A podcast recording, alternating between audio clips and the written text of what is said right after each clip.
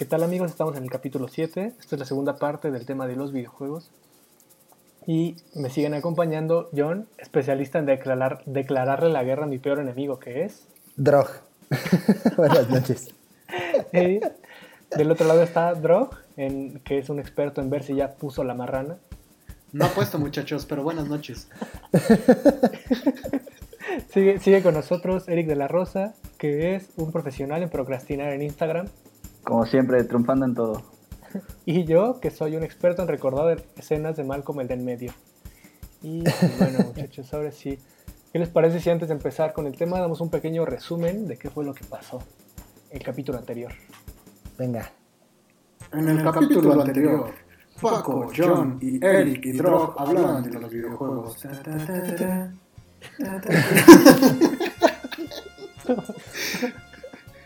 ok, fuera de bromas. Eh, como saben, es, un especial de dos partes de videojuegos. Esta es la segunda parte. Este, en el capítulo anterior hablábamos acerca de las primeras eh, generaciones de videojuegos. Hablamos de la importancia que tuvo eh, Punk.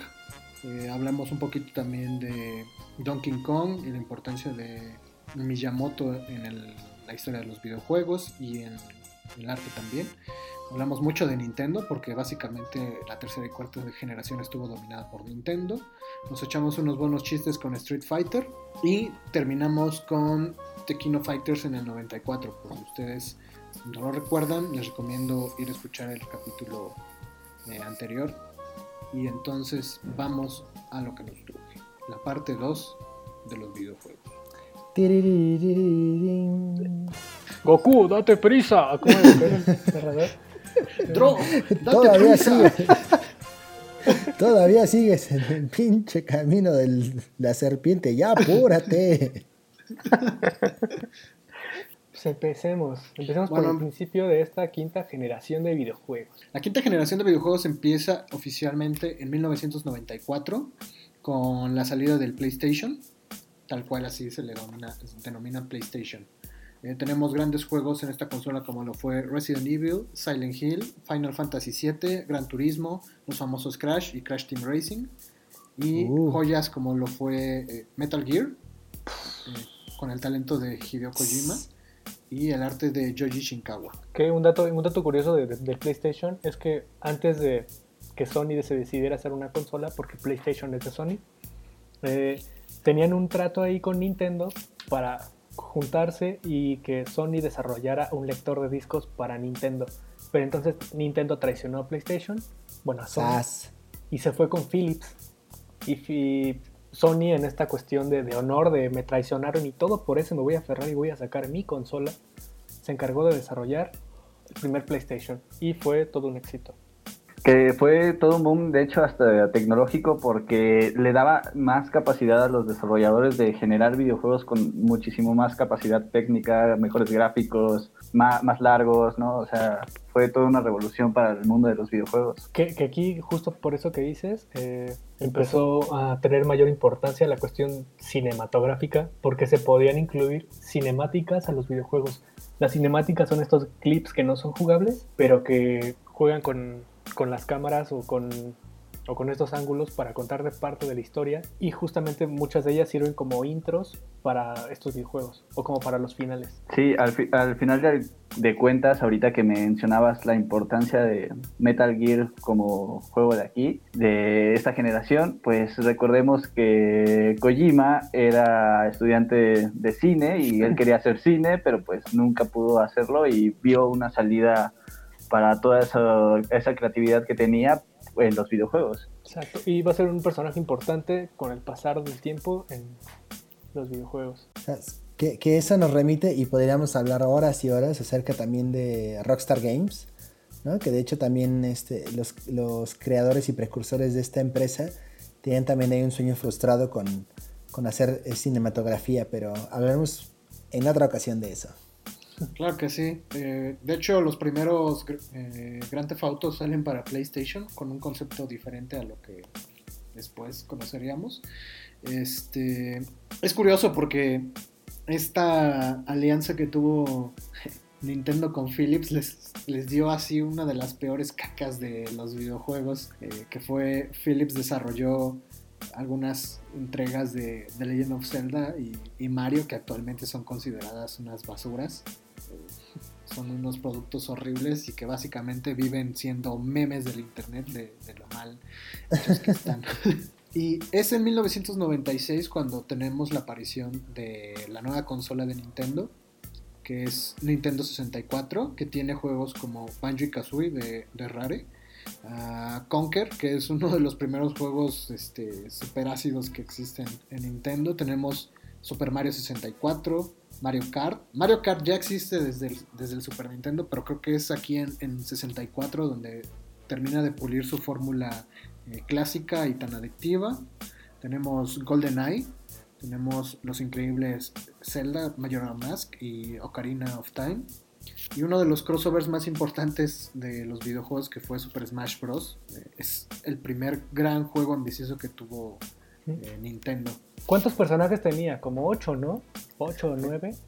Ah, no, no recuerdo, pero era aproximadamente eso. Era primero una tabla de personajes normales y había cuatro personajes ocultos. Es muy cagado porque este juego no tenía planeado usar a los personajes de Nintendo, simplemente estaba explorando esta, este nuevo modelo de juego de peleas, pero al final eh, decidieron meter a las mascotas de Nintendo para que se agarraran a trancazos ahí en, el Nintendo 64.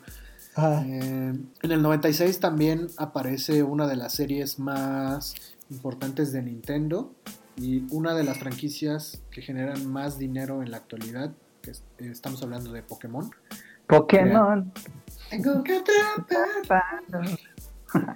Eh, Pokémon fue creada por Satoshi Tajiri y el arte de la mayoría de los juegos está hecho por Ken Sugimori, es un super artista, deberían de seguirlo. Ah, Pokémon creo que fue una de las franquicias que revitalizó el mundo de los videojuegos y fue lanzada para una de las consolas portátiles de Nintendo, la Game Boy. Que era el primer, bueno, uno de los primeros videojuegos portátiles de esa época. Bueno, igual con Pokémon tenemos esa relación otra vez entre algo que no es como tal el videojuego, que es la televisión, con la serie que se hizo posteriormente, que pues también era para vender el, el videojuego y pues quedó en la memoria de muchos niños igual de los 90. Y justamente hablando de televisión, ¿cómo olvidar este ese mítico programa que los mexicanos veíamos por Canal 11 que se llamaba Cybernet? Eh, la mayoría de los latinos lo vieron por SAS, por Canal SAS. Pero sí, el increíble Cybernet con Laura Villavicencio. Eh, pues Cybernet era un programa de periodismo de videojuegos. Eh, tenía primicias acerca de lo que se venía a la industria. Era, era, muy interesante porque antes de que el Internet fuera accesible para todos, era el programa más confiable para tener trucos acerca de los videojuegos, reseñas, futuros lanzamientos. Era, era un programa muy interesante. Sí, incluso había, eh, como no había internet, una parte importante de los videojuegos es que muchos de ellos ocultan cosas a partir de códigos. Entonces, eh, muchas veces Cybernet lo que hacía era enseñarte esos códigos para desbloquear cosas ocultas en los videojuegos. Los tan famosos trucos. Que era este arriba, arriba, abajo, abajo, izquierda, derecha, izquierda, derecha, select start, ¿no? AB, AB, select start, ¿no? El, el supercódigo Capcom. Le mando, le mando, le mando a la niña. Sa, sa, sa. Oye, no le hagas, pero en una de esas sale una cumbia, ¿eh? O un reggaetón. Falta que alguien le haga autotune. En fin, y bueno, eh, y aquí es donde retomamos también como lo que platicábamos en, la, en nuestra edición pasada acerca de Yoichi Kotabe, ¿no? O sea, todavía él seguía siendo este precursor de la ilustración, eh, todavía en Pokémon. Sí, claro. Este Pokémon creo que fue una de las franquicias a la que más amor se le dio a la cuestión de desarrollo y de arte y de publicidad y de cualquier cosa, porque al final fue uno de los monstruos más importantes de, esta generación. Eh, creo que la mayoría es la generación que más recuerda o al menos de los que estamos aquí, porque tuvimos más contacto con, estos videojuegos. Yo en lo personal nunca tuve Nintendo 64 porque solo había dinero para el PlayStation 1. Yo tenía un amigo que casi, casi diario iba a mi casa con su Nintendo, entonces pude jugar algunas. Cosas de ahí. No, y aparte, eh, eh, si tenías PlayStation, o sea, tenías la posibilidad de poder jugar muchos más juegos porque en ese entonces existía el chip, ¿no?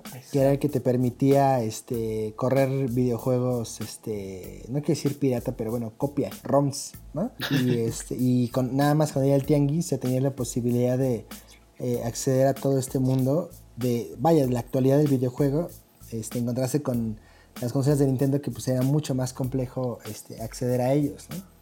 Exacto, Sí. Sobre todo porque no, no había piratería en, en Nintendo 64. Era muy caro comprar un juego. Rara vez bajaban de precio. La consola también era muy cara. Este, el PlayStation era muy accesible y posteriormente se volvió aún más cuando sacaron el PS One, que era una reedición más pequeña de, de la misma consola.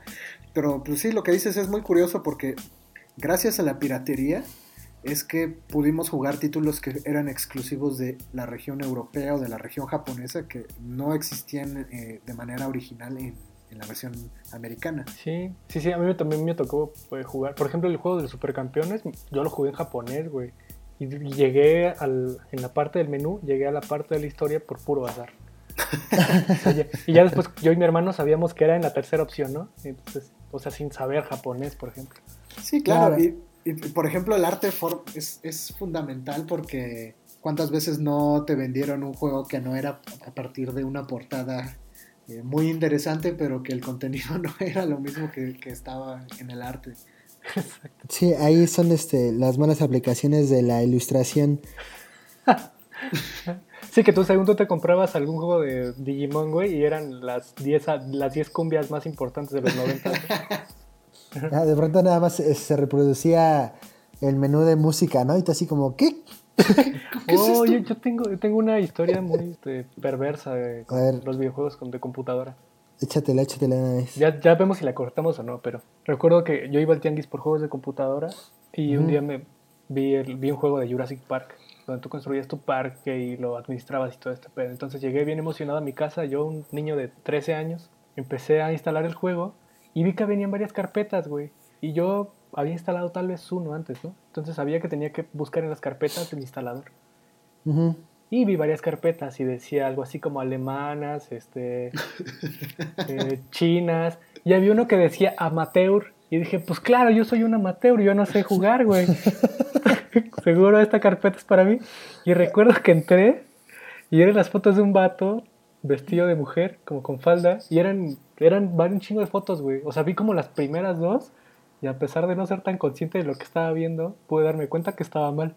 No, Entonces saqué el disco y regresé hacia el tianguis como bien espantado. Y dije, oye, es que esto no es el juego, son fotos de señoras. Y me, y me dijo, ay, híjole, no, perdón, perdón. Este, y agarra otro juego igual y, y me lo da. Y dice, ah, no, ese también es eso. No, no, no, perdón. Y ya, no, pues escoge otro. Y ya, no, mames. No, Nada más pude jugar Jurassic Park y terminé comprando uno de carros que estaba bien culero.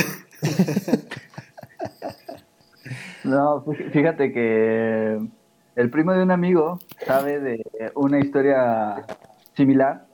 Eh, en realidad, eh, yo fui con mi primo justo a, a comprar videojuegos y, uh -huh. y digo, no, no, teníamos esa mente tan perversa, pero jugamos, eh, compramos un Dead or Alive que era justo eh, un juego como de voleibol playero y pues con unas imágenes muy exuberantes que nos llamaron la atención. También yo tenía ahí este, mis como 10 años o algo así.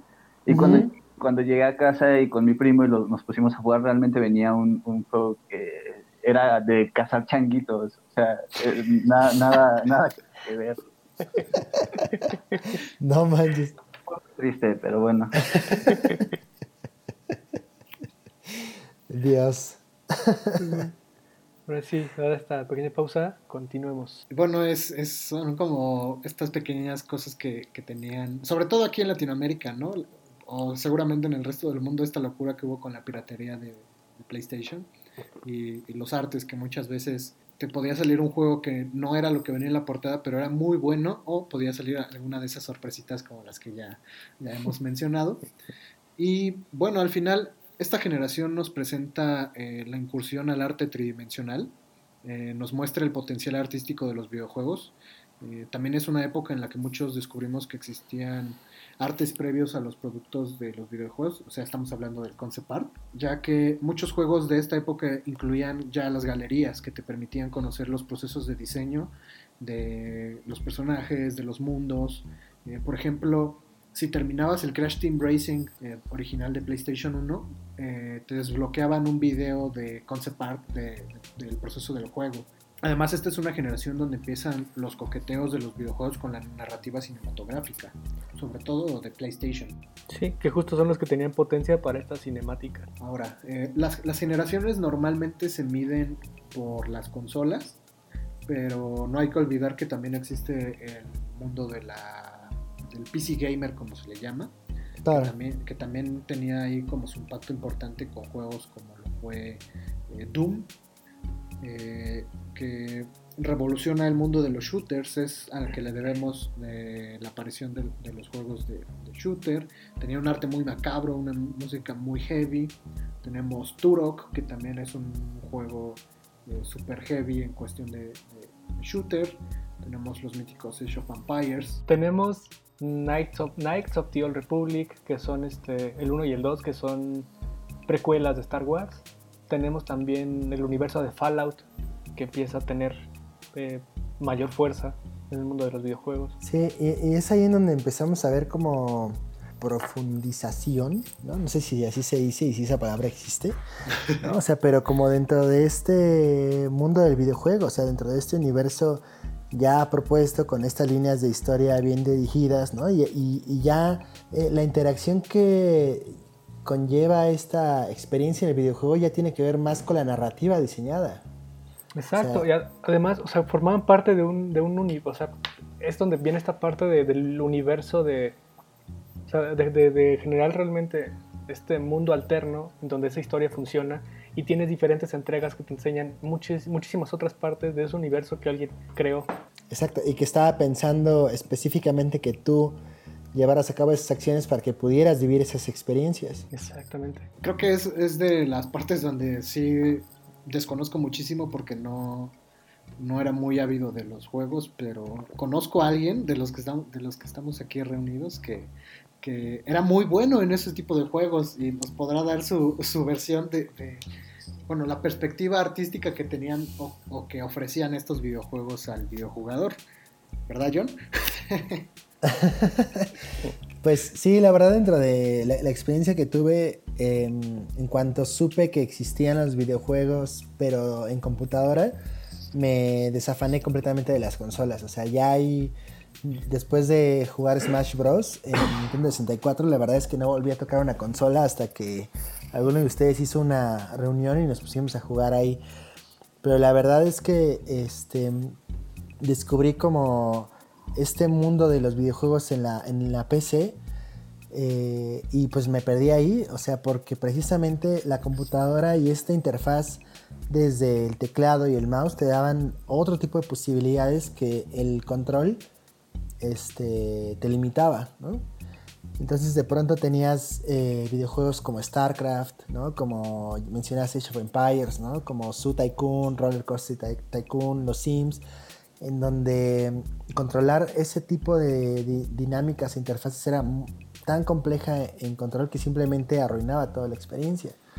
¿no? Entonces, eh, devenido de este nuevo, esta, esta plataforma y estas nuevas posibilidades de poder generar interacciones y experiencias es que nacen toda una nueva serie de, de, videojuegos en las que buscan generar como esta inmersión de, de un individuo en otro, eh, ahora otros mundos que pueden ser desde mundos eh, en la realidad, que en este caso hablamos de, de los simuladores, como este, otras experiencias como los, eh, los shooters, ¿no? que es lo, que, lo que comenzaba Doom, y esa posibilidad de poderte mover entre un espacio de tercera dimensión y utilizar el mouse como si fuera este, tu punto de vista, hasta este, pues, otras cosas más, este, pues sí, pues con, otra, con otro tipo de complejidades, ¿no? Entonces, eh, el, el, PC trajo como toda una nueva forma de entender y de experimentar este, los videojuegos a tal grado de que, eh, digo, tal vez es un poco temprano para mencionarlo, pero eh, llegan los multijugadores online, ¿no? Y este universo generado dentro de este espacio, pues entonces rompe con todo el esquema de lo que es un videojuego y te ofrece una vida alterna a la que, a la que tienes cotidianamente. Sí, creo, creo que también hay una importancia a nivel artístico en, en, tanto en los juegos como de computadora como en la generación de PlayStation y de 64, y es que empiezan a haber más interfaces, ¿no? en las que el jugador que el jugador necesita para poder desarrollarse en el juego, como menú de pausa, de opciones, eh, el menú principal, y esto también implica generar arte para esos menús, ¿no? Este, cuestiones gráficas, diseño gráfico que ya se empezaba a involucrar aún más por, por esta cuestión de, interfaces. Eh, ahora dime, John, ¿cuántos disquets era necesario para poder instalar el Age of Empires? Bueno, el Age of Empires no necesitaba disquets en realidad, pero por ejemplo, Heretic o Doom, o sea, necesitabas cuatro disquets. O sea, y la verdad era. Pero, pero, pero en contraste a lo que uno pudiera pensar, o sea, la experiencia que tenías jugando esos videojuegos era bastante rápida para un juego del, del 94 o del 96. Yo creo que era mucho más viejo, pues, pero, o sea, inclusive con tu computadora de 4 GB de memoria, ¿no? Y 128 megabytes de RAM, o sea, corría bastante bien. Pues estaban pensados como con este tipo de recursos, ¿no? O sea, eran recursos limitados y optimizaban lo más que podían. Exacto. Eh, creo que lo contrario a lo que se hace ahora, güey, por ejemplo. Que un juego te pesa 120 gigas, güey. Y es como. Amá, amá. ¿Cómo?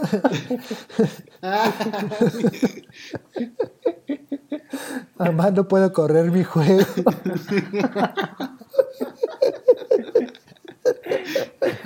Ay, caray, es muy triste que me dan ganas de llorar, pero bueno. Pero, por ejemplo, esas mismas limitantes y, pues, bueno, le pedían justo al arte que hiciera maravillas, ¿no? Justo ahorita que hablas de Doom, Wolfenstein, que eran como que estos shooters que empezaron en computadora, eran paredes planas y a partir de eso tenían que generar como que profundidades, eh, saber cómo se movían los personajes, movimiento, ¿no? Pero pues eh, al final y al cabo con ilustraciones muy básicas y era eso lo que permitía que corrieran tan, tan, tan, bien. Por ejemplo, Bandersnatch de Black Mirror, creo que si no me equivoco, eh, justo el capítulo trata de unos desarrolladores de videojuegos. justo ese videojuego que están desarrollando es un aproximado a esta época, bueno, a, estos videojuegos como Doom o como eh, Wolfenstein, justo con estos motores gráficos. Que ahí, por ejemplo, lo que se me hace curioso en, este caso de Black Mirror es como ellos dijeron, güey, güey, vamos a hacer un, un episodio de Black Mirror que sea como un videojuego, güey. Es como, o sea, topas con cosas como Hideo Kojima, ¿no? O sea, como, como este, rockstars y dices, güey, esos güeyes ya llevan haciendo desde hace 20 años y tú quieres hacer algo distinto, ¿no? Me cagó, a la mitad me cagó eso porque fue, no están inventando nada realmente, pero la parte buena también es que haces ver a toda esta gente que jamás volvió a ver a los videojuegos que por lo menos sean conscientes de este tipo de narrativas en donde tienes diferentes caminos para resolver una sola situación. Que al final, Bandersnatch lo que hace es que el final siempre es el, bueno, puede ser el mismo, ¿no? O sea, están como los caminos definidos. Eh, pero pues el videojuego ya tenía un chingo de años en eso, ¿no? Exacto. O sea, me, voy a... porque no es algo nuevo, pero pues le enseña a las personas que jamás lo vieron una parte de ese universo. Me voy a salir tantito del tema nada más para presumirles mi DVD original de Stuart Little, la primera película. Eh, y, por, qué lo quiero presumir? Bueno, eh, en los contenidos extras de este DVD existía una versión recortada de la película que podías jugar como Bandersnatch. Entonces tampoco es algo que sea tan nuevo, imagino que otros DVDs también incluyen. Shrek tenía, Shrek 2 tenía igual una, unos videojuegos ahí. Sí, yo, yo, yo, me acuerdo de un poco más nuevo, Vecinos Invasores de DreamWorks, también lo tenía. tampoco es tan nuevo, ¿eh? No, pero digo... Stuart Little y Shrek. Ah, sí, están más. Ah, están más viejos. Es este, no, no estoy seguro, pero sí es de DreamWorks, ¿no? Estas, este, Stuart Little, Shrek y Vecinos Invasores. Me parece que estas tres son de DreamWorks. Tal vez algo ahí había detrás, ¿no? Bueno, regresando al tema. Este, y entonces aquí cuando ya, ya entramos a este mundo en donde la computadora, el mouse y el teclado se vuelven como eh, tus herramientas, entonces la pantalla se vuelve una ventana. Y entonces este proceso de inmersión dentro de un mundo digital se crea a partir de toda esta imaginación eh, representada desde los concept arts hasta estos mundos digitales en donde tú ya integras este proceso de un juego de rol, creas tú tu personaje y entonces a través de los niveles generas este, toda esta este, nueva cotidianidad. Entonces de pronto estás en, el mundo de Azeroth, ¿no? Y entonces tienes nuevas misiones y estas misiones te van llevando como si estuvieras realmente, por un lado, leyendo un libro y por otro lado, viviendo la historia. Y de hecho, en el 2004, 2003-2004 eh, fue cuando comienza la ola del juego masivo online. Pero imagínense, estamos hablando de que apenas en México había este banda, no, ni siquiera banda ancha, ¿no? O sea, había este 128 megabytes o algo así. Y entonces pues cada rato te caías, pero pues querías estar ahí, ¿no? Y este y la experiencia de vivir este mundo pues era era impresionante, todo el mundo estaba ahí, ¿no? Y eso hizo que Blizzard, este, aparte de, de, tener esta otra, este, ¿cómo se dice? Esta otra, es que no, se llama sucursal, pero ¿cómo se dice esta otra?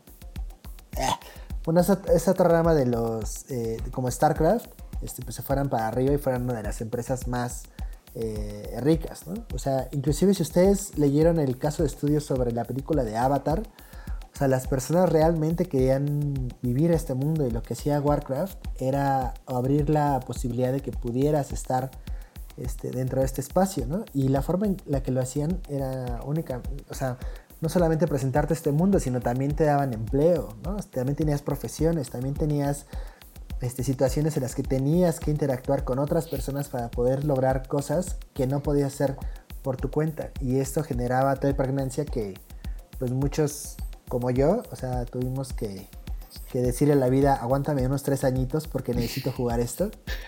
y luego pagamos un poco las consecuencias, pero, o sea, fue un efecto bastante interesante que inclusive hasta el día de hoy, 2020, 16 años después, se relanza este, esta plataforma este, con el juego vainilla y pues la verdad es que sigue atrayendo a bastantes personas.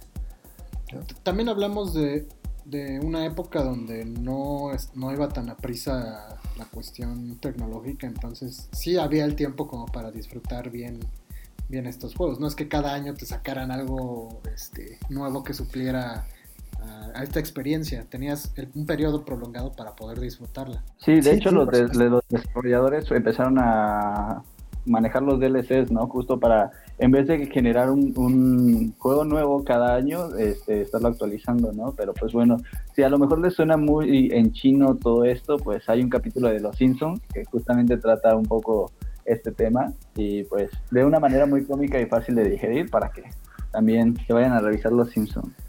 Exacto. También oh, South Park me parece que tiene un capítulo. Ah, si, les gusta la comedia un poco más es, entonces busquen el de South Park, que la verdad también es una cosa bastante divertida. Y bueno, ya queríamos tocar un poco por encima la cuestión del PC Gamer porque si, si bien son videojuegos, eh, tienen un poco, por no decir muchas diferencias con los juegos de consola, o al menos en esa época, porque ahorita ya son eh, muy parecidos. Y bueno, vamos a entrar de lleno a la sexta generación. La sexta generación también es muy recordada por muchos. Este, aquí es donde comienza la carrera de uno de, una de las grandes consolas en la actualidad. Y, también este donde tenías que conseguirte eh, amigos con variedad de consolas para poder probar la mayoría de los juegos, porque estábamos hablando que, que en esta generación tenemos el PlayStation 2, el Dreamcast, el, el Xbox y el GameCube. Entonces eran cuatro consolas que, en ese momento no podías tener las cuatro al mismo tiempo a menos que fueras este, una persona con, buenos recursos económicos. Claro, porque eh, antes de que, de, que, de que sigas ahí, o sea, estábamos hablando que estábamos, en México terminaba la, la crisis económica. Sí, claro. De hecho, ha terminado, no sabía. Sí, ah, bueno, de Fobaproa, ¿no? Lo del 94 con, con Carlito Salinas. Exacto. Bueno, la crisis todavía no termina, pero en ese entonces está bastante peor. Pero bueno. De hecho, ajá, bueno, el, una de las historias tristes de aquí, de, mi infancia, es que mi papá nos, nos, compró el PlayStation 2, nos lo mandó de Estados Unidos y nos duró yo creo que un año, güey. Y alguien lo jaló por la ventana y se lo llevaron. Y no volví a tener PlayStation 2, güey. No. No, ver cómo. Ah, que yo tuve mi PlayStation 2 porque mi papá lo compró en Tepito, entonces a lo mejor. No, y eso es muy neutral. a lo mejor ese era el mío. Es que en mi casa, güey, o sea, lo teníamos en un segundo piso, pero había un, como una especie de balcón. También nos apendejamos, ¿no? Yo creo que esa es la respuesta. Pero pues era alguien que nos conocía y que sabía dónde estaba el Play, güey, porque pues obviamente no se ve desde la ventana, sino estaba como en la parte abajo de la ventana y ahí estaba la tele y estaba todo, entonces se llevó, se llevó solo la consola, nos dejó los controles y los cables. Pero nunca le quisimos decir a mi papá y entonces jamás, jamás volvimos a tener consola hasta el 360, que igual me duró un año porque se descompuso porque era de los que estaban mal de fábrica. Yo, yo en esa generación tuve GameCube eh, y después por un rato, porque mi hermano lo, lo adquirió, fue el PlayStation 2. Me parece que la versión Slim ya estaba casi de salida la, la sexta generación. Sí. Pero eh, precisamente es esta generación donde Sony ya marca como intención el, convertirse en este grupo de videojuegos que, que apostaba mucho por la cuestión cinematográfica porque sabía que ya lo tenían eh, un poco estudiado desde PlayStation 1 y aquí es donde empiezan a apostar por, por historias más serias, incluso son crudas algunas, pero creo que nadie se, esperó que Xbox saliera con esta odisea épica que fue Halo.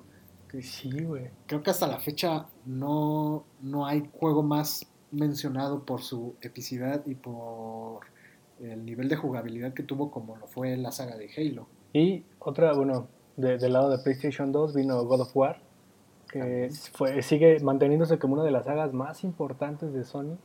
Y eh, viene, el auge de Rockstar Games, que yo lo mencionaba hace rato. Los, los, creadores de Rockstar eran dos hijos, bueno, eran, son hermanos y eran hijos de una actriz retirada, entonces tenían como todo este conocimiento del cine en su cabeza, güey. Y de hecho, sus primeros juegos estaban basados y estaban más bien llenos de referentes, estaban construidos a partir de otras historias. Estos güeyes, la fórmula de estos güeyes fue traer al cine a los videojuegos eh, con base en historias que ya habían tenido éxito. Entonces, pues de alguna manera se estaban asegurando el éxito con fórmulas ya probadas. Y obviamente ellos le daban el toque rockstar, ¿no? No es como que se plagiaron las cosas, sino más bien tomaron elementos del cine. Sí, y creo que también en PlayStation 2 es cuando vemos este refinamiento y esta elegancia narrativa con Hideo Kojima, con su Metal Gear 2. Creo que es un gran juego y a nivel historia también es, muy bueno. Mucha gente lo critica porque es Raiden el, protagonista de, este juego, pero es increíble. Ah, tenemos también uno de los juegos más interesantes a nivel artístico que es Okami, hecho por Capcom. Es un juego de, un, de la diosa este, Materatsu. Buscan videos porque la neta es un juego súper hermoso que vale la pena este, chutarse. Es un juego complicado, pero es, es muy hermoso a nivel artístico. También tenemos la... God of War es un género que se llama Hack and Slash, que es un género donde básicamente te agarras a madrazos a, los enemigos que te aparezcan. Y también aparece uno más a este género que se llama Devil May Cry, también es un juego muy interesante. Eh, PlayStation 2 creo que fue el rey de esa generación porque tenía muchos títulos, mucha variedad de historias. Eh, no era la mejor, la mejor gráficamente, la mejor gráficamente de esa generación era el, GameCube, sin dudas. Pero Nintendo siempre apostó más por la jugabilidad que por la narrativa. al menos en esa época no era tan, tan seria como lo, lo llegó a tener PlayStation 2. Y creo que sus juegos más destacados eran Resident Evil 4, que pues, lamentablemente ya terminó saliendo en todas las consolas. Creo que salió hasta para Atari. Entonces, ah. este... no, pero pues Resident 4 está incluso para celulares. Entonces, este, es un juego muy, muy porteado. Pero sí, GameCube lamentablemente careció de juegos este, a, nivel como lo tuvo PlayStation 2. No, no, digo que no los haya, seguro los hay. Tal vez no los jugué y por eso no los mencionamos, pero sí, eh, creo que el rey de esta generación sin duda fue PlayStation 2 y la sorpresa fue Xbox con su Halo y su Master Chief. Su Master, su Master Chef. Master Chef. no sé si lo mencionamos, Xbox es eh, producto de Microsoft. Sí, claro, y de hecho, por ejemplo, aquí empieza a verse algo que, como lo que menciona Drog, que al final del cabo, como Nintendo se enfoca más en la jugabilidad y en volver a reciclar las fórmulas que le habían estado funcionando tanto tiempo, pues a nivel arte y a nivel historia se quedó rezagado y es hasta apenas que está volviendo a empezar como que ese auge ¿no? de sus historias. básicamente esta generación termina definiendo un enfoque muy maduro y serio en cuanto a narrativa. Es una cuestión en la cual al tener este enfoque maduro eh, precisaban de tener un arte que, representara esto. Entonces había muchas referencias al mundo real. la construcción de estos mundos eh, eran muy similares al nuestro. Entonces tratar de representar eso involucraba una evolución artística. Eh, también es una época donde comenzamos a tener más publicaciones de lo que conocemos como artbook, que nos muestran los procesos y decisiones artísticas detrás de cada entrega de videojuegos. Y eso es un tesoro muy preciado para alguien que quiera dedicarse a la ilustración o al diseño de personajes o a los videojuegos en sí. Eh, una vez que terminamos esta generación, pues vamos directamente a la séptima y octava generación, eh, los encasillamos en, un mismo bloque porque creo que tienen los mismos objetivos, que es terminar de consolidar al videojuego como esta máxima expresión de entretenimiento, que ya no solo es una mecánica de, de mover un elemento o una representación de algo abstracto como lo fue al principio el Atari, sino ya busca complementarse con todas las bellas artes para ser el máximo exponente de, de ellas. Es una cuestión muy, muy compleja. ¿Ustedes cómo la ven? No, pues aquí es donde ya se empieza a complejizar esta diferenciación entre, pues sí, o sea, como, yo, más bien diría que es el cine un paso más adelante. Es que sí, eh, es que justo viene esta parte, o sea, eh, porque el videojuego siempre ha sido inmersivo, pero además de decirte quién eres y qué es lo que debes hacer eh, en cuanto a tu rol como jugador, empiezan a explotar de manera muy, muy buena eh, todos los elementos cinematográficos, las luces, la fotografía, el recorrido de las cámaras, y todo eso a partir de generar estas emociones que el cine te genera, pero con la inmersión que te genera los videojuegos, güey. Entonces e, es justo, creo que es algo que los une, pero que, o sea, potencia al videojuego de manera impresionante. O sea, Sí, sí, y, de hecho uno de los referentes que tenemos como más importantes de esta eh, octava generación es este Skyrim, ¿no? Y, por qué mencionamos Skyrim? Porque inclusive eh, toda la narrativa, más bien la, eh, toda la gráfica, toda la experiencia, inclusive todo eh, el contenido sonoro, pues está concentrado en la narrativa que tú vas generando conforme vas jugando, ¿no?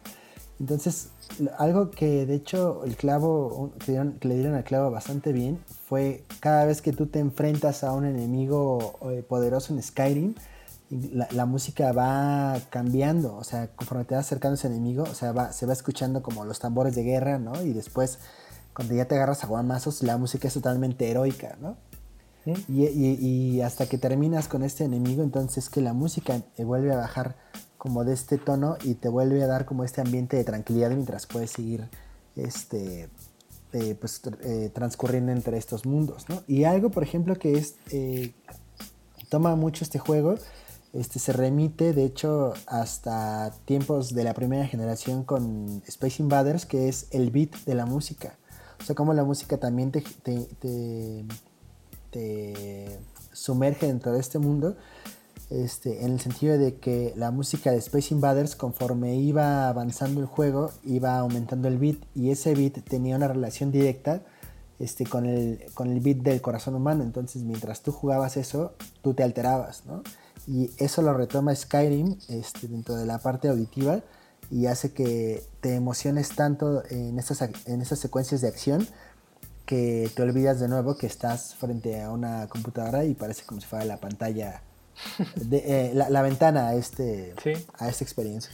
al final son, son recursos que aprendieron como que a utilizar de mejor manera los desarrolladores, pero Igual, este, Devil May Cry, desde sus inicios, también utilizaba este recurso que cuando entrabas a una habitación llena de monstruos, pues te ponían un vid ahí de metal ahí eh, súper atascado y pues te daban más ganas justo de jugar, ¿no? Pero justo son adaptar cosas que ya se tenían justo en la televisión, en el cine, en las series y uno de, de hecho de los estudios que más aprovecharon estos lenguajes fue Naughty Dog creado cosas como el Jack and Daxter, Crash y juegos así que podemos imaginar como más infantiles y de repente sacan un proyecto muy ambicioso que fue Uncharted, ¿no? Que, wow, sí, sí, sí.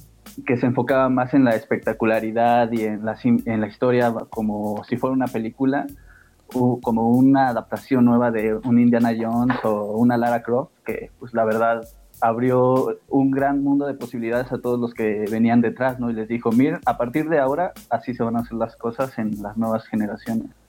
Claro, y ahí, este, por ejemplo, aquí es en donde, antes de, pasar a, los siguientes puntos, este, es en donde YouTube ya existe para este entonces y empiezan a ver estas eh, grabaciones de, de gente haciendo gameplays y entonces ves cómo estas personas están entrando a estos gameplays para ver jugar a otras personas, ¿no? Y realmente no es que les importa cómo esas personas juegan, pero lo que les importa es poder este, visualizar esta experiencia de la cinematografía de venía del videojuego. Sí, a lo mejor no te alcanza para tener todas las consolas, pero siempre puedes jugar el juego que no puedes comprar en YouTube, ¿no? Exacto, exacto. ver la película, ¿no? Exacto, y literalmente en YouTube hay videos de películas de videojuegos. O sea, en donde es un recopilado de todas, cronológicamente de todas las este, cinemáticas y a partir de eso se genera la película y es, o sea, podrá durar cinco horas, pero pues es eso, ahí, es cuando ya ves ahí realmente todos los elementos cinematográficos de un videojuego juntos, en un video de una película. De hecho, me gustaría a mí agregar dos puntos y el primero es la mayor utilización de actores reales para tener personajes dentro de los videojuegos, si bien es algo que ya veíamos desde Mortal Kombat, aquí es donde empieza a verse más, eh, son más inmersivos los, los, actores dentro de sus papeles. Tenemos ya eh, actores que han actuado en grandes producciones de, cine, eh, desarrollándose en la industria de los videojuegos. Ya teníamos a un Bruce Willis, me parece que en algún ah, juego de, de Activision, pero nada que ver con, lo que actualmente se está haciendo. Y no solo actores, sino personas reales para darle más realismo al, a los videojuegos en cuanto a mecánicas de movimiento, este, gesticulación y cualquier, cualquier cuestión que haga más real la experiencia de lo que estás jugando. Y otro punto interesante es esta... Si bien los videojuegos al principio fueron un nicho, porque así eran, o sea, estaban enfocados a, cierto, un cierto grupo. Lo curioso es que actualmente existe otro nicho en el cual, el cual busca tener la mayor experiencia de videojuegos y solo puedes conseguir a, través de ciertos dispositivos, una, una, buena televisión y un buen sistema de audio, ¿no? Lo cual eh, vuelve más, en, eh, convierte esta experiencia en una cuestión más envolvente que te atrapa, que te mantiene más en, este mundo de los videojuegos. Exacto. Y, eso nos lleva al siguiente punto que se llama The Last of Us, que por favor, Paquito, cuéntanos. Pues bueno, una de las, The Last of Us es uno de los juegos más importantes de Sony actualmente. Eh, de hecho, en este mes se, va a lanzar la segunda parte. Y la primera parte de The Last of Us fue épica porque eh, justo exploraba, o sea, más, más allá de que el gameplay fuera muy bueno, eh, la narrativa era la que te iba envolviendo y la que justo le daba el impacto que el videojuego tiene actualmente. Porque te cuentan una historia eh, tal cual como lo hacen muchos videojuegos, ¿eh? pero la manera de contar la historia a partir de, los hechos que, vives dentro de las cinemáticas y que, que, juegas dentro de las partes jugables, eh, todo, todo va conectando y, se vuelve tan, tan inmersivo que todo lo que pasa en los personajes lo estás pasando tú tal cual en tu cabeza, entonces digamos que se vuelve una, una cuestión hasta personal. Entonces cuando, o sea, cuando alguien muere o cuando pasa algo mal o, no sé, eh, este tipo de, cuestiones eh, que, pasan en la vida, pues se siente como si realmente tú fueras el que estuviera viviendo esa, situación, porque realmente lo estás haciendo, o sea, de, tan inmerso que estás dentro del videojuego, ¿no? Gracias a que con toda esta fórmula de, de gameplay logran hacerlo. Sí, que hay una frase ahí este, medio cliché que dice recordar es volver a vivir, ¿no? y, sí, y, me da la impresión como que los videojuegos más bien en vez de recordar proyectan, ¿no? O sea, como otra vida y te hacen vivirla, ¿no? Exactamente. Y hay otro, otro, otro proyecto importante que se nos olvidó mencionar, pero es la, la, un director al cual los mexicanos queremos muchísimo, que es Guillermo del Toro. Se junta con Hideo Kojima y hacen un Silent Hill. Y cuéntanos, Eric, bueno, eh, en realidad lo que alcanzamos a ver nosotros de ese Silent Hill fue una demo técnica en la que pues el juego era muy básico todavía en ese entonces, eh, que pues había un pasillo y tenías que recorrer ese pasillo y pues el objetivo era pues que no te diera miedo, ¿no? Pero realmente el proyecto iba a ser un Silent Hill en el que Hideo Kojima y Guillermo del Toro eh, iban a producir toda la historia, todo lo que iba a ser cinematografía, iba a estar muy completo, pero por disputas que había entre Hideo Kojima y los dirigentes de, Konami, pues tuvieron que despedir a Hideo Kojima del estudio eh, y pues como Konami tiene las licencias de Silent Hill, pues nunca se llegó a realizar el videojuego, ¿no? Es como que otra historia parecido a lo que pasó con Dune, pero ahora en los videojuegos, porque en realidad nos quedamos con las ganas de, ver lo que, lo que iba a pasar. Y pues bueno, uno de los datos que iba a tener también esta, este juego es que Norman Reedus, que sale conocido por el personaje de Darryl en The Walking Dead, iba a ser el protagonista. Y pues al pasar esto, pues Hideo Kojima se va, eh, toma a Norman Reedus y lo hace protagonista de su nuevo videojuego, que pues terminó siendo algo muy diferente al Silent Hill planeado. Ya no está producido por Guillermo del Toro, pero pues también muy interesante, ¿no? Porque justo apuesta ya por esta inmersión cinematográfica 100% y la historia más que por la jugabilidad. Exacto, sí, que terminó siendo Dead Stranding, en donde Guillermo del Toro aparece, pero ahora como actor y no como productor o director. Y algo, algo bien, bien importante aquí también es, como, es darnos cuenta de que, o sea, una eminencia del cine como fue Guillermo del Toro, volteó a ver a los videojuegos y vio una oportunidad ahí, porque justo reconoce todos estos elementos que, de los que hemos estado hablando, ¿no? Que forman parte en, en, la oración más sencilla de contar una historia. Sí, y, y, bueno, a mí me gustaría, antes de seguir avanzando, porque lo hemos dejado un poco detrás, eh, hay una evolución muy clara en cuanto a concept art eh, si bien el concept art en, las primeras generaciones, sobre todo en las de Nintendo, se enfocaban a mundos fantásticos porque así lo requerían los juegos de esa época. Pero como ya lo hemos mencionado, eh, conforme las historias van avanzando y se vuelven más maduras, empiezan a beber del mundo real para, empezar a generar eh, estos, estos mundos en los videojuegos. Y creo que Assassin's Creed 2 genera un cambio drástico en cuestión de concept art porque replica tal cual eh, sus escenarios de la vida real. Entonces esto obliga a los artistas a, investigar, a, descifrar, a empezar a aprender acerca de las culturas para que puedan representar eh, de manera gráfica los pliegues de la ropa de la época, cómo era la luz, los elementos, las, las construcciones. Entonces eso le da mucha riqueza a nivel concept art a, las producciones actuales que, que, obligan a los artistas a ir más allá para, para lograr visualizar estos juegos y, busquen cualquier artbook de los juegos modernos y podrán darse cuenta que los artistas básicamente tienen que ser unos consumidores de, de, historia para poder representar los mundos que los videojuegos actuales les están pidiendo. Claro, y eso desafortunadamente nos da este películas terribles como la película de Assassin's Creed, que intentan como llevar a cabo esta misma experiencia a la pantalla grande y resultan ser un fiasco. ¿no? Pero bueno, yo no dije eso. bueno, algo importante acá es que eh, eh, justo en estos momentos, porque ya estamos en la época actual, eh, realmente los videojuegos comienzan a ser una industria que compite, si no es que está por encima de plataformas de streaming como pueden ser los Netflix o cualquier otra, porque justo ahora el valor que, digamos, el valor que le puede brindar una persona que consume esos servicios ya no es, ya no es tanto lo que gasta en dinero, sino el tiempo que, que, que, invierte haciendo esa, esa, actividad. Entonces, por ejemplo, estamos hablando que en Netflix, o sea, bien podrías verte una serie de 10 horas en tal vez una semana. Mientras que los videojuegos en un solo día puedes gastar 6 horas sin tanto problema, ¿no? Además, además de eso, eh, el hecho de generar eh, y eh, los ingresos que se generan con los videojuegos mm, sobrepasan los que se generan con la industria del cine, por ejemplo. Entonces, por el lado que lo veas, los videojuegos están amasando un poco al cine.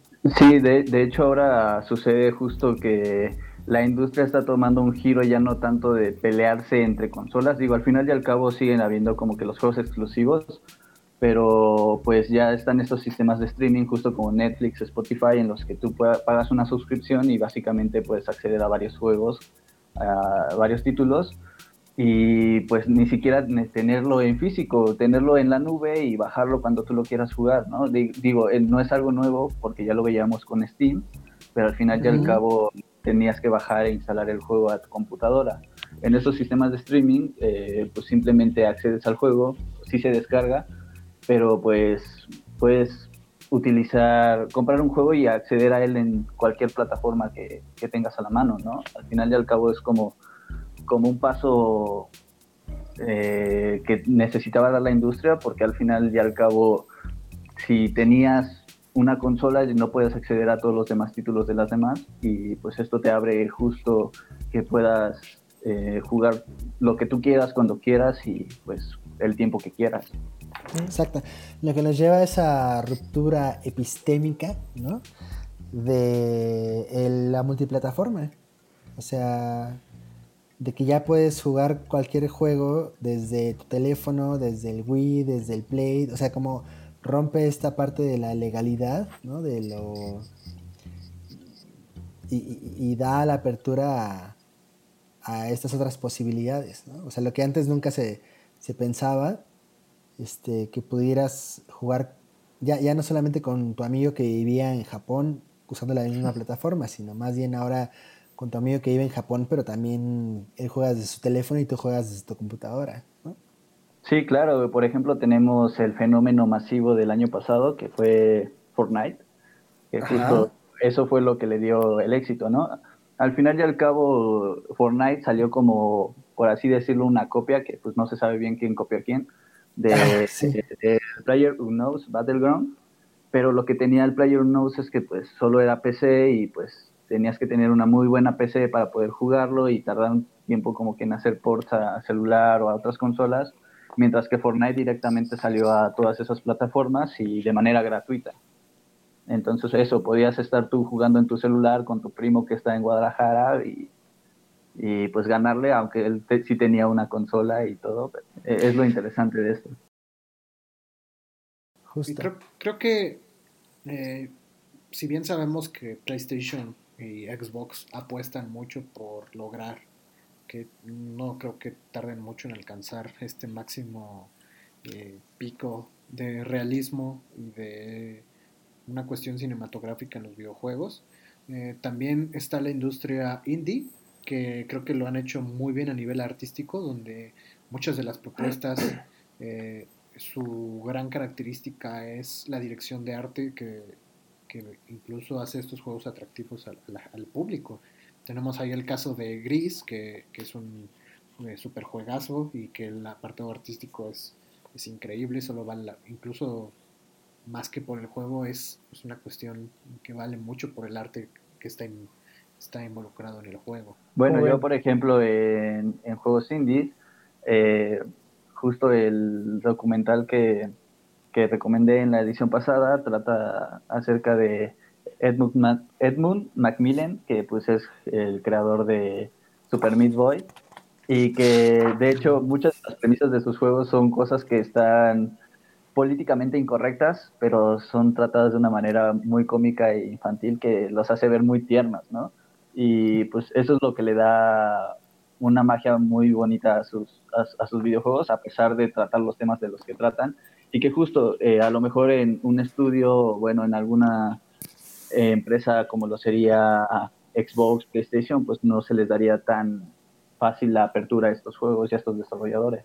Y igual su arte eh, está, está muy padre porque son dibujos que él hacía así tal cual desde niños y así se quedó y así se ven sus juegos y funcionan muy bien. Eh, bueno, creo que para, para cerrar, eh, seguramente muchos dirán, ¿y, Nintendo? ¿Qué pasa con Nintendo? Y creo que Nintendo, si bien tiene un apartado artístico increíble, eh, la mayoría de sus personajes ya los conocemos desde la época pasada, sabemos más o menos hacia dónde tira su, su estilo visual. Wii y Wii U me parece que apuestan más por la jugabilidad y por integrar a nuevos, nuevas personas al mundo de los videojuegos. Eh, es una apuesta totalmente diferente a lo que tiene PlayStation y Xbox. Me parece que en Switch apenas están empezando a apostar un, por cuestiones cinematográficas y lo podemos ver con eh, Breath of the Wild o incluso con Super Mario Odyssey, pero apenas está dando esos pasos, que son grandes pasos, después de no estar tan enfocado en, estas cuestiones, lo está haciendo muy bien, pero al menos creo que en estas generaciones el, peso está más sobre PlayStation y Xbox. No descarto a Nintendo, pero creo que valía la pena más analizar los casos de PlayStation y Xbox. Bien, pues capitulazo, mano. Sí, ¿Cuáles son tus este, estas conclusiones finales? ¿Eh? ¿Qué, qué, qué, qué, proyectan? O sea, bueno, ¿qué perciben y qué proyectan hacia los siguientes años con respecto a toda la información que hemos, que sabemos y que hemos platicado el día de hoy? ¿Quién va? a ver, a ver. No se peleen, chavos. Este, no, pues es justo como, como lo hemos platicado, ¿no? Yo creo que al final y al cabo, todas esas historias, el arte que hay detrás, la manera de, presentar a los personajes, desarrollarlos, eh, va a ser lo que va a tener más peso, porque si bien este, ya tenemos como que la capacidad técnica de hacer lo que quisiéramos dentro de los videojuegos, eh, esto es lo que hace que la gente empiece a buscar más allá de qué videojuego es el más bonito, el que se juega mejor, y empezar a buscar cuáles son las historias más interesantes, este, las sagas que más peso tienen.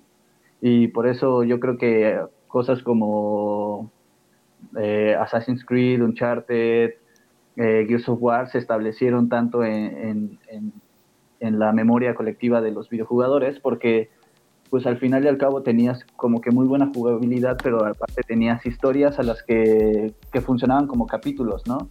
Y tenías que esperar un par de años para ver el, siguiente capítulo, pero este, querías saber qué pasaba con ellos y querías saber la historia y al final y al cabo siento que es lo que va el contenido, más que allá que, que la calidad gráfica, va a ser lo que va a dirigir la industria. Yo personalmente. Claro.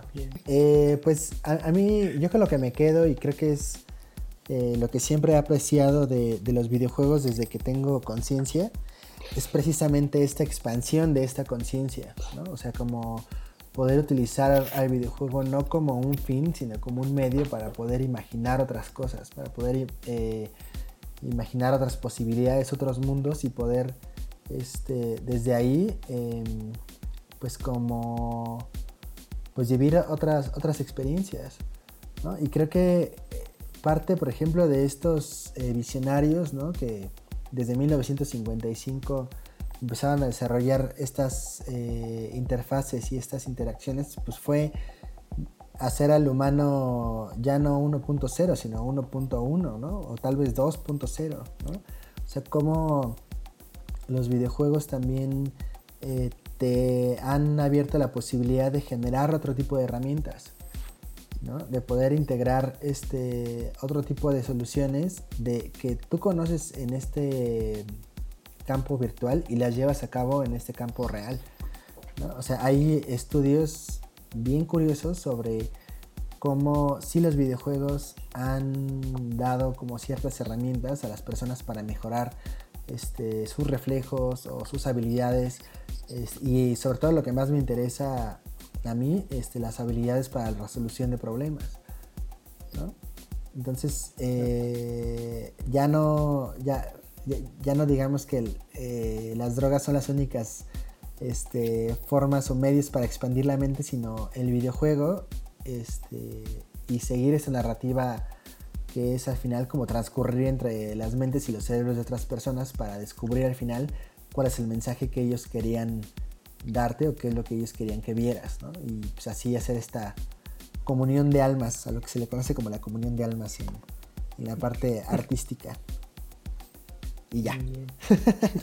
Ah, bueno, yo concluyo que sin duda los videojuegos son eh, una gran inspiración para muchos, no solo en cuestión de ilustración o musical, cinematográfica o narrativa, eh, también han creado un nuevo mercado, eh, han, brindado la oportunidad de empleo, una nueva oportunidad de empleo desde que iniciaron las generaciones de Nintendo con el desarrollo de personajes, este, ilustración de mundos, creación de entornos, eh, portadas, eh, ilustración editorial, eh, hasta la actualidad, ¿no? donde ya vemos gente modelando 3D, gente creando entornos en 3D, tres dimensiones.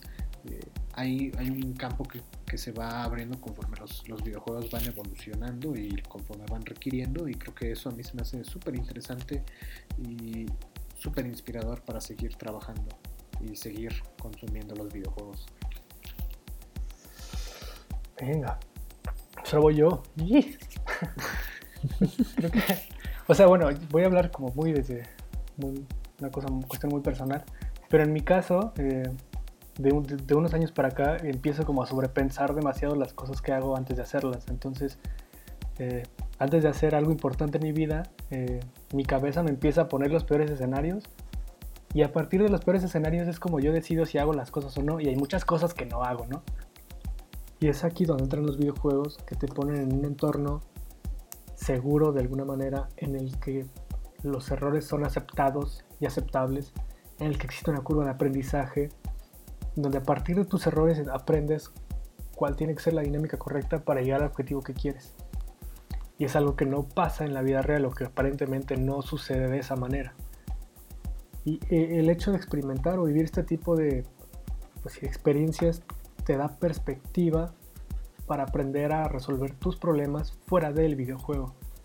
Y no solo eso, o sea, también el hecho de ponerte a pensar en, o sea, si mi jugador eh, adquiere habilidades o sube puntos de experiencia a partir de los escenarios complicados por los que pasó, ¿por qué no puede pasar eso conmigo? Y la verdad es que eso pasa siempre, o sea, eso es lo que le pasa a las personas y por eso somos lo que somos, ¿no? Porque crecemos a partir de experiencias. Y es algo que los videojuegos me, ayudaron a, entender de cierto modo. Eh, y bueno, o sea, otra parte también ya fuera de mi experiencia como jugador, es también entender la importancia que tienen o que están teniendo y que seguramente van a tener en un futuro como industria, en donde personas importantes, eh, directores de cine, actores, eh, estudios de animación, están volteando a ver al videojuego como este producto que, va que reditúa muchísimo más que la película más taquillera que se les ocurra. Pues mucho ojo. bueno, eh, para cerrar, esta vez no hay saludos, pero sacamos una dinámica por Facebook en la cual les preguntábamos cuál fue el primer videojuego que llamó su atención por su trabajo de arte y tenemos eh, algunas respuestas que vamos a leer y tenemos a José Miguel que nos dice Mario Paper, aunque su arte no es complicado, siempre me gustó la forma en que resolvían las cosas con tan pocos recursos. Mario Paper es un juego muy bonito, lo recomiendo eh, para que jueguen y va a salir uno nuevo en Switch. Eh, tenemos a, oye, un momento, Eric de la Rosa no está con nosotros. ¿Qué? ¿Yo qué? ¿Cómo? Pensé que era abierto, o sea, pensé que todos podíamos participar. No, no es cierto. Este, resumo mi respuesta. Bueno, yo eh, he jugado videojuegos toda mi vida, pero pues cuando tenía mi Xbox 360 y pues yo ya jugaba mucho Gears of War y Assassin's Creed, eh, tuve acceso a una computadora con internet, pues en algún momento me puse a investigar un poco de ellos y empecé a ver que había justo todo este trabajo de artistas que generaban este, las viñetas y, y los bocetos de cómo se iba a ver el juego después y pues ahí fue cuando me dieron muchas ganas de dibujar y literalmente imprimía esas, esas imágenes y las calcaba en mis libretas y pues ya, eso. Y por último, muchas gracias Eric. Muchas gracias por participar en nuestra dinámica y por leernos tu pregunta, bueno, tu respuesta en vivo. Eh, Yay. Al final tenemos a Nandi, Nandi Kijawiti, eh, con su respuesta que es Legend of Le Legaia, Chrono Cross, Jet Set Radio Future, Pikmin, Pokémon Sapphire and Ruby, Spyro. Eh, casi todos me han llamado la atención por diseño de personajes y estilo, más que los gráficos aplicados en el videojuego, porque varios de ellos ya están viejitos, y si los ven en acción, pues no reflejan ese diseño en los gráficos. Digo, su juga- jugabilidad es tema aparte y me divertían todos, pero ya en su diseño de personajes eran los que más ah, hacía que me gustaran más. Y eso es todo por hoy, amigos. Pues este, lo que yo quisiera hacer es em, aprovechar el momento para darle las gracias a nuestro invitado estelar, nuestro invitado, tercer invitado legendario. Este, Que estuvo en por- dos programas. que estuvo en Yeah. dos programas, o sea, ni, ni Aldana ni Maddox lo hicieron, así que So- soy el primero en, en- en aparecer muchas veces. No, no, este, también muchas gracias a ustedes. Está muy chido este, esta dinámica porque me ha dado mucho para escuchar en, en mis horas de tarea y de, y de aburrimiento. Entonces, está muy chido este proyecto.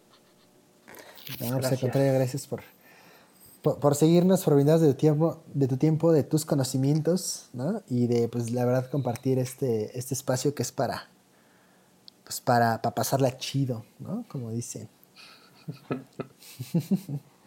y pues bueno, y ta- también, este, pues, invitar a nuestros escuchas, ¿no? A seguir, este, la carrera aquí de, de nuestro ilustrador invitado, ¿no? Que, que- que promete bastante y pues vamos a seguir al pendiente. ¿Cuáles son tus redes, Eric? Bueno, eh, tengo dos Instagram, pero realmente solo utilizo uno que es Eric de la Rosa con puntos en vez de espacios. Así, así me pueden encontrar. Eric.d.la.rosa. Sí, exacto. Exacto, ok. Eh, ¿Cuáles son las tuyas, Drog? A mí me encuentran en Instagram como Dropstarasua. Y a mí como Paco COQ. A Jones como... A mí lo- lo- lo- luego les digo, no se preocupen. Lo, lo ¿Qué les digo encuentran si no como me encuentran? como Exacto. Como, como Anonymous, ahí en Twitter. Y eh, bueno, eh, Ilustrarama como Ilustrarama en Facebook o Instagram. Y pues es- ya es todo. Ahora sí ya vais. Bye. Bueno, esperamos los hay- lo hayan disfrutado mucho y síganos para más análisis, más referentes, ya próximamente ahora sí más chelas, ¿no? Y más historias coquetas sobre la ilustración y cómo nos afecta y nos influencia día con día. Nos Y vemos pues- pronto, chicas pues y ya va. chicos. Ya va maná. Game over.